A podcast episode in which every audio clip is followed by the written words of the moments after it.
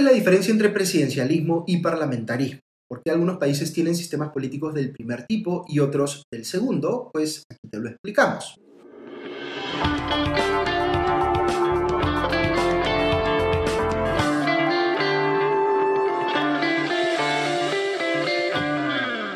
Bienvenidos a Hablemos de Política, un videocast de Comité de Lectura y la Fundación Conrad Adenauer en el Perú. En los episodios previos de este videocast hemos hablado sobre los distintos sistemas electorales que hay en países eh, diferentes a nivel global y cómo existen democracias que son presidencialistas y otras que son parlamentaristas. Hoy vamos a explicar en más detalle la diferencia entre el presidencialismo y el parlamentarismo como sistemas políticos. Recordarán también que en el episodio sobre separación de poderes dijimos que en las democracias suele haber tres poderes del Estado, el poder ejecutivo, el poder legislativo y el poder judicial. Muy bien, empecemos diciendo que este es el caso tanto de los sistemas presidencialistas como parlamentaristas, donde están presentes esos tres poderes del Estado. En líneas generales, el legislativo es el que aprueba las leyes, el ejecutivo el que, para la redundancia, las ejecuta y el judicial el que resuelve los conflictos que se presentan alrededor de ellas. Donde encontramos las diferencias es en cómo se definen los roles de cada uno y cómo se elige a sus respectivas autoridades. Los Sistemas presidencialistas fortalecen la figura del presidente de la República, quien suele ser elegido directamente por el pueblo en una elección con voto universal, aunque no siempre. En Estados Unidos, por ejemplo, que es el paradigma del presidencialismo, eh, se elige al presidente por un sistema de colegios electorales, de modo que es una elección más bien indirecta. Pero en la gran mayoría de países presidencialistas los ciudadanos votan directamente por un candidato o candidata a la presidencia o por una plancha, eh, eh, digamos, donde también están incluidos uno o más vicepresidentes. A ese eh, presidente se le permite elegir a su gabinete, que es el grupo de ministros, secretarios, como también se les conocen a unos países, que tienen a su cargo las distintas carteras que el Poder Ejecutivo debe gestionar. Por ejemplo, defensa, justicia, relaciones exteriores, economía o hacienda, entre otras. A veces se piensa que los sistemas presidencialistas les dan una suerte de poder omnímodo a los presidentes para que gobiernen con mucha amplitud de maniobra. Cierto que le dan mayor protagonismo a la figura del presidente, pero esto no significa que dicho cargo esté exento de controles. Si fuera así, no estaríamos pues en una democracia presidencialista, sino en alguna variante de eh, régimen autocrático. Recuerden siempre, como les dijimos en el episodio sobre democracia, que eh, en esta ningún poder, ni siquiera el del presidente en los regímenes de tipo presidencialista, puede estar exento de control. Ahora veamos qué pasa en los sistemas eh, parlamentaristas. En ellos, los votantes eligen a los miembros del Parlamento, congresistas en un sistema unicameral o los diputados y senadores en los sistemas bicamerales. Luego, ese Parlamento constituido eh, decide quién será el próximo jefe de gobierno. Lo que suele suceder es que el partido que tiene una eh, mayoría parlamentaria obtiene esa responsabilidad de gobernar y elige pues un gabinete parcialmente con personas de su propio partido eh, y concede también normalmente algunos ministerios a parlamentarios de otros partidos si es que se trata de un gobierno de coalición, es decir, eh, uno en el cual ningún partido tiene suficientes votos para definir por sí solo eh, quién gobierna y por tanto tiene que armar alianzas con otros partidos que le permitan pues alcanzar una mayoría parlamentaria. Fíjense que he dicho que el Parlamento elige al jefe de gobierno. No he utilizado aquí la expresión presidente y la razón es la siguiente. Cuando pensamos en el poder ejecutivo de un país, hay dos roles que pueden recaer en una misma persona o estar separados. Me refiero al rol de jefe de Estado, por un lado, y al rol de jefe de gobierno, por otro. Eh, el jefe de Estado es quien simboliza eh, a la nación, representa, digamos, al país internacionalmente y controla eh, a las Fuerzas Armadas. El jefe de gobierno, más bien, es quien gobierna en el día a día, quien se encarga de que el Poder Ejecutivo cumpla con sus funciones normales de cara a la ciudadanía. En los eh, sistemas presidencialistas el presidente concentra ambas funciones, es decir, es jefe de Estado y jefe de gobierno a la vez. En cambio, en los sistemas parlamentaristas esas funciones se separan y el Parlamento es quien elige al jefe de gobierno, usando normalmente la figura de primer ministro, mientras que el jefe de Estado puede ser, por ejemplo, un rey o una reina en los países que son eh, monarquías o un presidente elegido en los que no lo son. Pero hay países parlamentaristas donde existe tanto primer ministro como presidente, con las funciones de jefe de gobierno y jefe de Estado separada, y eso se les conoce como sistemas eh, semipresidencialistas. Ahora, piensen en lo siguiente.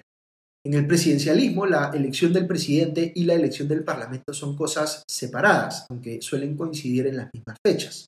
Pero en el parlamentarismo es más bien secuencial. Primero se elige al parlamento y luego este, ya constituido, elige al jefe de gobierno. En este último caso, el jefe de gobierno puede ser, por ejemplo, el líder del partido o de la coalición que tiene mayoría en el parlamento. ¿Por qué es importante esta diferencia? Pues porque en los sistemas parlamentaristas uno podría decir que el poder del Estado, eh, que un poder del Estado, el Ejecutivo en este caso, nace de otro, del legislativo, al punto que sus propios integrantes, el jefe de gobierno y su gabinete, pueden ser parlamentarios en funciones. Hay una suerte de continuidad, si se quiere, entre el Parlamento y el gobierno, se rompe cuando cambia la conformación en el primero después de una elección, y la mayoría pasa, digamos, de un partido o de una coalición a otra. En los sistemas presidencialistas, como el que tenemos eh, en el Perú, eh, hay elecciones presidenciales y parlamentarias por separado. Eh, puede ocurrir, por ejemplo, que la presidencia vaya a un partido, pero que el Congreso esté controlado por otro partido o partidos distintos al que ganó la presidencia. Esto es importante porque cuando ocurre genera problemas de gobernabilidad, cuando quienes controlan la presidencia y quienes controlan el Parlamento no pueden ponerse de acuerdo. Fíjense también que cuando en un sistema parlamentarista no hay un único partido con eh, mayoría en el Parlamento, sino que se tiene que conformar una coalición de gobierno, lo normal es que los puestos en el gabinete se repartan entre los distintos partidos que son integrantes de esa coalición. Lo que ocurre en algunos casos, mientras eh, perdura esa coalición, es que los partidos integrantes se alternan el cargo de primer ministro. Un tiempo le toca a uno, después al otro y así. En ambos sistemas, una vez conformado el gobierno, el Ejecutivo pide un voto de confianza al Poder Legislativo. En el presidencialismo, si el Legislativo niega esa confianza o confirmación, cae todo el gabinete y el presidente debe volver a conformar. En el Perú, que tiene un sistema eh, semipresidencialista, como decíamos, si el Congreso niega el voto de confianza a dos gabinetes, entonces el presidente tiene la facultad de disolver al Congreso y llamar a nuevas elecciones parlamentarias, aunque esta es una medida extrema que solo debiera utilizarse como último recurso. Otro elemento a considerar en la comparación de estos dos sistemas es cómo puede destituirse al jefe de gobierno en cada uno. En el parlamentarismo, la negación de un voto de confianza por parte del Parlamento es suficiente para que caiga el gobierno y se tenga que volver a escoger a un primer ministro y su gabinete. En el presidencialismo, la caída de un presidente eh, antes de que acabe su mandato se da por un proceso de destitución que implica un juicio político al presidente. Hay también diferencias, como les adelantaba, en cuanto a las elecciones. El sistema presidencialista tiene elecciones fijas cada cierta cantidad de años, es decir, la presidencia tiene un mandato por un tiempo definido, que puede tener eh, opción de reelección o no. En el Perú, por ejemplo, nuestras elecciones presidenciales se llevan cada cinco años y aunque eh, antes había la posibilidad de reelección inmediata, en el año 2021, perdón, 2001 se cambió esto y se dispuso que solo haya un mandato por un periodo único. Eh, en el parlamentarismo, por otro lado, las elecciones ocurren de manera esporádica. En Grecia, por ejemplo, se llama elecciones cuando el Parlamento no ha podido elegir a un nuevo jefe de gobierno, mientras que en países como Dinamarca, Australia o Malasia es el primer ministro el que tiene el poder de facto para llamar a elecciones. Ahora bien, al margen de si los países tienen un sistema presidencialista o parlamentarista, existen democracias que tienen una cámara y otras que tienen dos cámaras. Usualmente hay una cámara alta y otra baja, como ocurría aquí en el Perú hasta antes de 1993, cuando teníamos un Senado y una Cámara de Diputados.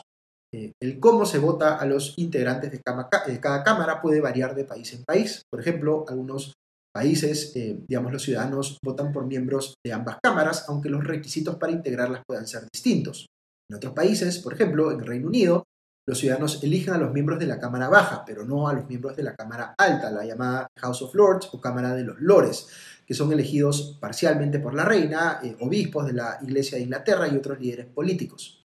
En cuanto a la facultad de legislar, en el parlamentarismo, eh, tanto el primer ministro como el parlamento son los encargados de legislar, es decir, de emitir eh, leyes, aunque es el ejecutivo el que tiene la responsabilidad de hacer que la ciudadanía las cumpla.